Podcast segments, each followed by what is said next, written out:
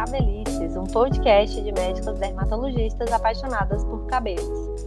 Meu nome é Isabela Parente, sou médica dermatologista e hoje, junto com minhas colegas Caroline Dalto, dá um oi, Carol. Oi, gente, tudo bom?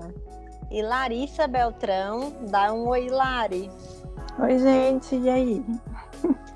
Vamos fazer um podcast um pouquinho diferente. A gente vai falar aqui sobre as nossas confissões. Afinal, não é porque a gente é dermato hoje que a gente nunca cometeu aí alguns pecados capilares, não é mesmo, meninas?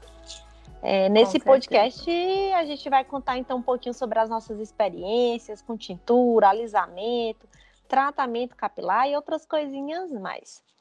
E aí, para começar, eu vou começar com um tema bem polêmico aí na dermatologia, né, no mundo dos cabelos, que são os alisamentos. Na teoria, a gente sempre tenta incentivar os pacientes, na medida do possível, a evitarem essa prática.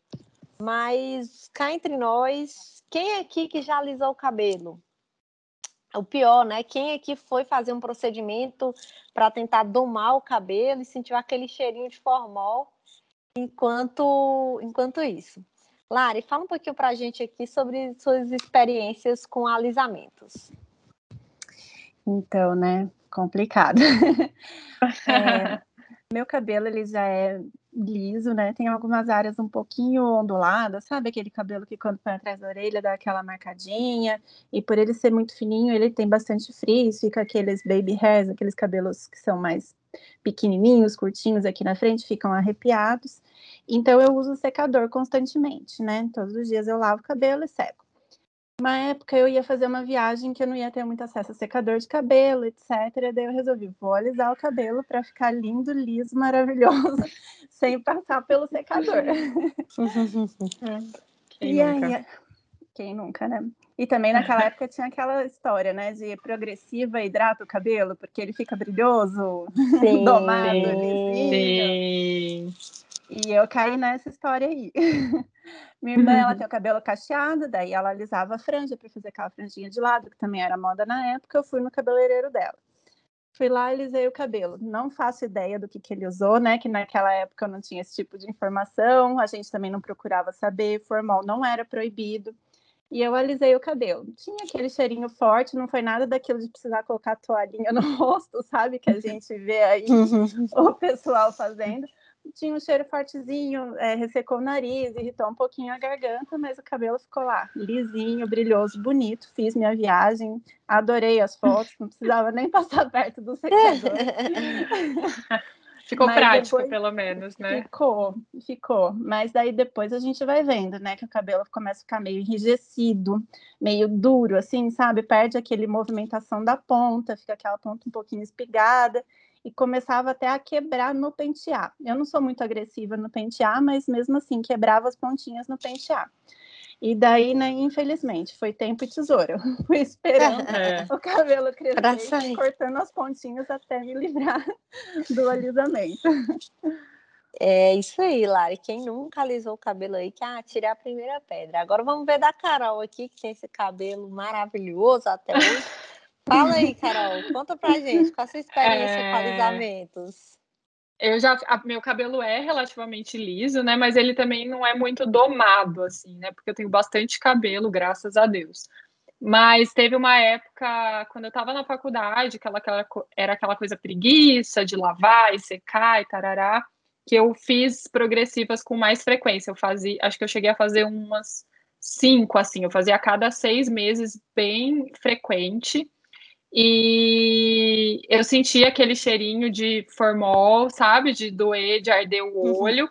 E o mais engraçado é que, assim, o que eu lembro de, dessa época, assim, quando eu fazia, é que a, eu não lembro dos cabeleireiros usarem proteção, sabe? Máscara, nada do tipo. E depois, quando eu já estava na residência, eu acho que eu cheguei a fazer uma vez, é, inclusive junto com uma descoloração no mesmo dia, ah, caí na, na, caí na, na lábia da cabeleireira que falou a mesma coisa que falaram para Lari, que hidratava, que inclusive meu cabelo ia ficar mais bonito depois da descoloração. E era aquilo, né? Vai passando, cabelo duro, ponta feia. tem que esperar e, e ir passando a tesoura mesmo, né? Mas já tem um tempo aí que eu tô sem alisamento. Eu a também, vitamina C, né? É, é. A vitamina C. Vitamina Tempo T. tesoura, vai Tempo cortando tesoura. melhor. É, muito boa essa, Lari.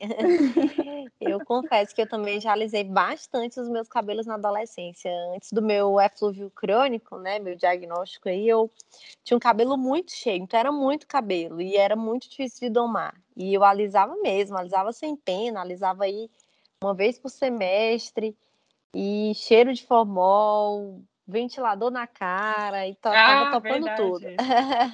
Já aconteceu isso comigo também. É, então, vale lembrar, né, que existem hoje, a gente já tem um conhecimento muito maior sobre alisamento, daquela época que a gente fez esse alisamento para agora, né, meninas? Muita coisa mudou.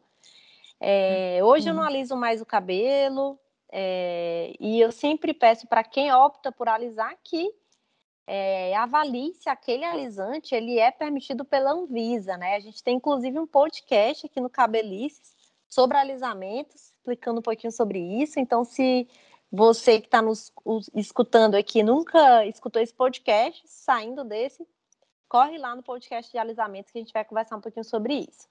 Mas continuando aqui o nosso papo, vamos com mais confissões aqui, que eu estou gostando aqui do que vocês falaram, meninas.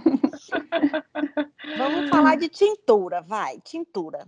Quem Ai, aqui que já pinta o cabelo? Quem já teve pro problemas com isso? Fala um pouquinho pra gente, Carol.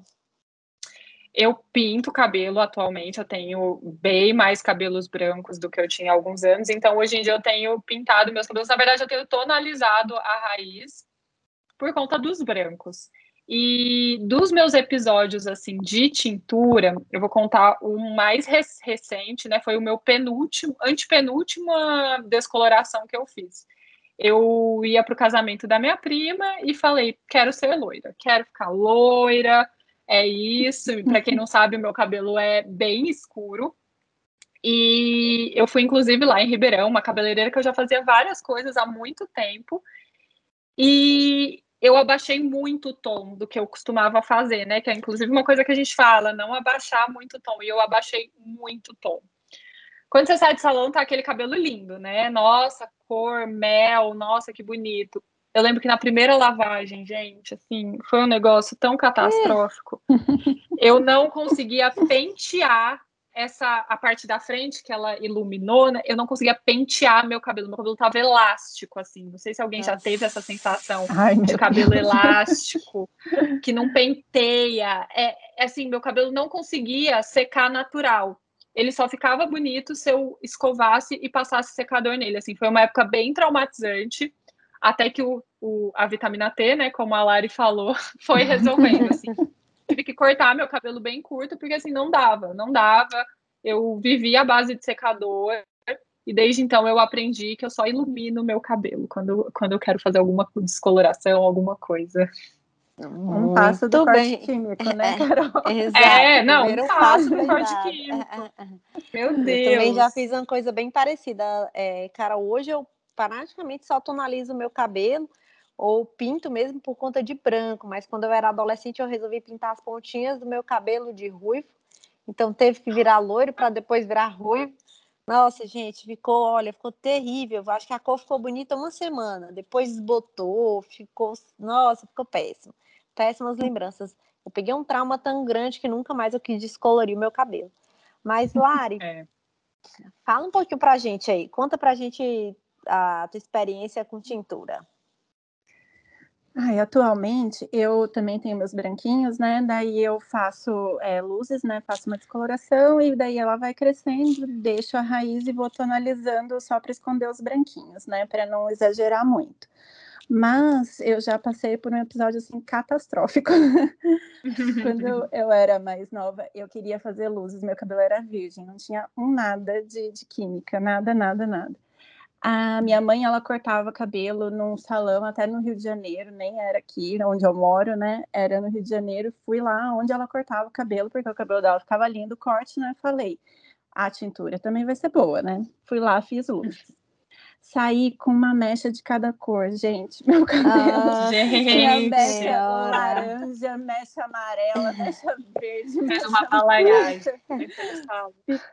é, ficou horrível. Eu, sabe daquele que você paga e quer sair correndo do cabeleireiro só para não olhar mais pro espelho do jeito que ficou. Chegando sim. em casa, eu falei: vou corrigir isso, né? Vou passar um tonalizante por minha conta e risco. Meu Fui Deus, na farmácia. Maravilhosa. Maravilhosa. Fui na farmácia, comprei um tonalizante. Na minha cabeça era tonalizante, só que eu não li direito e era uma tintura. Meu Deus! comprei na farmácia, passei crente que era um tonalizante, deixei lá o tempo que precisava deixar. Quando eu lavei, eu falei: Meu Deus, eu estou não era loiro, parecia assim, tipo um bico-leão, assim, via loiro, laranja, pêssego, tinha todos os tons horríveis no meu cabelo. Comecei a meu chorar Deus. desesperado. Meu pai falou assim: não, para, calma, vou te levar em outro salão. E daí lá eles têm que fazer alguma coisa para você parar de chorar de desespero. Raspou o seu cabelo, né? Quase. Não, é, eu queria, na hora eu até queria. E cabelo na cintura, assim, gente. Sabe aquele cabelão compridão? Não, assim? Sim, que dó. Che e virgem, né, que você falou, nunca virgem. tinha feito nada de química, Nada. Né? É, a experiência foi traumática. Foi. diga, diga. É. Cheguei no salão, quando a pessoa me perguntou assim, ai, o que, que você veio? Você veio fazer a raiz? Eu olhei para a cara do, do, profissional e falei assim, você acha que eu saio na rua com esse cabelo? Fui até grossa de tão desesperada que eu tava. Deus, não, calma, vamos corrigir, vamos corrigir. Foi lá e passou, né? Uma, nem sei o que ele usou, se foi tintura, se foi tonalizante, passou um castanho de volta para pelo uhum. menos esconder. E o cabelo continuava esverdeado, mesmo com o, com o tonalizante, com a tinta castanha. Daí ele falou assim: Olha, você quer ficar assim ou você quer que eu passe um tomzinho de vermelho para neutralizar? Eu falei assim, mas eu odeio o vermelho dele. Então você escolhe. Ou eu vermelho um pouco para tirar esse verde. verde ou você fica com o cabelo verde. Não, não, então pode passar de novo. Fui lá, passei, gastei uma fortuna, né? Assim, de última uhum. hora, querendo corrigir. Amiga. E daí, quando eu voltei e encontrava minhas amigas, daí, nossa, o que, que você fez no cabelo? Tá meio diferente. Eu nem quero te contar, não. Deixa para lá. Lição, né? Deixa né? Lição. Faça lá. com alguém que você conheça, que você saiba, é... que você já é. tenha visto o trabalho da pessoa, né? Porque eu tinha visto trabalho Com só certeza. no corte, não na tintura, né? Com certeza. E, e não tente corrigir sozinho, né? Procure um profissional capacitado Nossa, que consiga te ajudar nisso. É, foi bem traumatizante aí sua primeira experiência com tinta. Meninas, é, e o famoso corte químico? Para quem não sabe, o corte químico é o nome popular que a gente dá quando existe uma agressão tão extrema dos fios por química, alisamento, etc., que o cabelo ele fica extremamente frágil e quebradiço, e ele começa a quebrar aí no pentear, né, aos mínimos traumas. Alguém já sofreu isso? Eu, particularmente, até agora estou escapando. Fala um pouquinho para mim. Também, gente, graças Lari. a Deus. É, dessa vez eu escapei do corte químico. Nem sei é. hoje, pensando em todas essas agressões, uma em cima da outra, tudo no mesmo dia, né? Mas eu nunca passei por isso, não. Só passei assim, por, ah, já fiz luzes, clareou demais, né? E daí, com o passar do tempo, o cabelo vai ficando quebradiço, você vai penteando, quebra as pontinhas, né? Mas uhum. nunca cheguei a ficar com aquele toquinho de cabelo na cabeça, assim, que nem a gente vê alguns uhum. pacientes que chegam no consultório, é. né? Sim, ela, Carol, pelo visto, também escapou, né? Não, escapei. Dessa vez, teve uma vez, há uns. Acho que eu já estava na residência, que foi uma das últimas vezes que eu fiz a descoloração e o alisamento que eu até fiquei suspeitando, mas não foi não, foi um repicado em excesso mesmo. foi um corte. É, um corte, um corte provocado. É, um corte provocado. Gente, agora a gente vai falar de rapidinhas aqui. Chapinha. Quem é que usa no seu cotidiano? Com que frequência? O que que faz para evitar os danos? Fala um pouquinho pra gente, Carol. É, chapinha eu já usei muito na adolescência, né? Mas hoje em dia é muito, muito difícil usar chapinha. Quase, nossa, sei lá, deve fazer anos que eu não uso. Escapou. E você, Lari? É. Ah, eu nunca usei muito, não. Meu cabelo sempre foi mais para liso, né? E pouco, é muito fino, então fica pouco volume. Eu não gosto muito do aspecto que fica. Ultimamente eu só uso assim para modelar, fazer cachinho, sabe? Eu me dou melhor com a chapinha fazendo cacho do que com o babyliss, mas raramente, assim. E daí sempre com protetor térmico, né? Maravilhoso. Sim, super importante. É super importante. E em relação à temperatura da água, minha gente, a gente sempre pede, né, para os pacientes não lavarem o cabelo com a água muito quente. Mas vamos falar real aqui. Vocês conseguem mesmo lavar o cabelo na temperatura ambiente, até mesmo nos dias mais frios? Fala a verdade, Lari. Ah, eu não, eu sou uma vergonha, assim, nesse quesito. Eu tomo banho quente, esteja frio ou esteja calor eu tenho a sorte de não ter né, é. nenhuma condição que, de pele seca que piore com isso, né? Mas completa um hidratantezinho depois. E eu, né, tenho dermatite seborreica, que piora com banho quente. Então, daí no inverno a gente fica lutando, né, contra o... tentando baixar a temperatura do banho. Não é fácil, não. Uhum. Também confesso que eu sou adepta do chuveiro bem quente. E realmente, mesmo sabendo que isso não é tão saudável para os cabelos, é, é difícil para mim. E você, Carol, conta pra gente aí sua experiência com a temperatura da água no frio de São Paulo.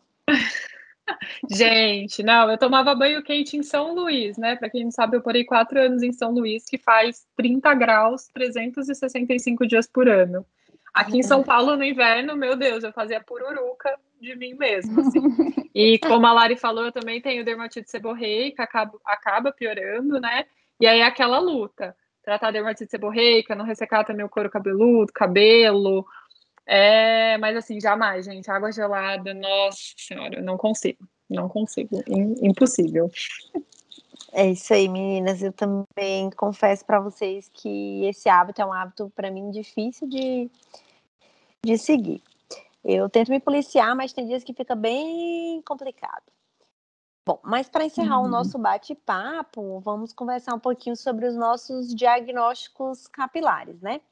É muito comum que as pessoas tenham pelo menos um diagnóstico capilar, que seja uma caspa, né, uma dermatite seborreica. E vou começar falando um pouquinho de mim, né? Eu tenho eflúvio crônico diagnosticado já, eflúvio crônico, que é uma condição em que a gente tem eflúvio telógeno crônico, né, uma maior quantidade de fios na fase de queda, continuamente, de uma forma assim por anos, então a gente acaba perdendo muito fio todos os dias e a gente acaba ficando com o cabelo um pouco mais ralo na ponta e com dificuldade de, de ter um crescimento capilar. E eu já tratei esse eflúvio de várias formas. De um ano para cá eu comecei a usar o minoxidil oral, né, indicado pela minha dermatologista, a gente sempre pede para que o tratamento ele seja feito com acompanhamento da dermatologista.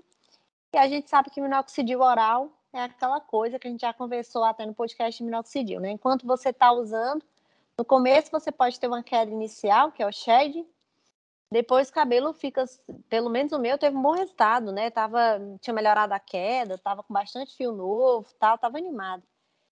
Aí eu resolvi me distraí com manipulação, fiquei sem usar o remédio em umas três semanas. Jesus, quando eu voltei a usar essa medicação, acho que juntou o efeito dele que tinha passado, mais o shedding, eu tive uma queda absurda de cabelo, como eu nunca mais tinha tido. E aí eu sempre falo, remédio tem que saber a hora de usar, tem que parar quando a médica mandar e tem que ser muito bem orientado, né? Fica a lição para mim mesma. Quero saber se é. a Larissa já passou por alguma coisa parecida. É, Isa, dermato, especialista em cabelo, faz transplante uhum. nos outros e para o minoxidil assim do dia para noite. Mirim, mirim, mirim, mirim. Já, diz, já diziam que médico é o pior paciente, né? É, é a gente é muito ruim de tratamento. Pediu para ter uma piora, né? Ainda bem que você tomou consciência e voltou a cuidar, né? Já que se isso te incomoda, a gente precisa cuidar, né? Com certeza. Eu, eu já tive, assim, eflúvio agudo, né? Nunca passei por nenhum período de eflúvio crônico. Na época eu tinha emagrecido bastante, tive dengue, uma coisa junto com a outra, acabou desencadeando um eflúvio telógeno agudo.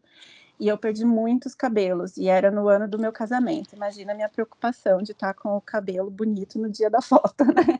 Nossa. Agora eu só eu tenho dermatite seborreica, né? Meu couro cabeludo tem essa tendência à alteração da qualidade da oleosidade, e daí eu fico às vezes com descamação, às vezes uma coceirinha, né? E eu vou controlando com shampoo, loção e tento me, me assim, me controlar na questão da temperatura da água, que isso é uma coisa muito importante, né? Que a gente fala para os pacientes, a gente também tem que tentar seguir, né? Com certeza. E para finalizar, Carol, conte aí para a gente se você tem algum diagnóstico, algum faz algum tratamento de alguma doença capilar.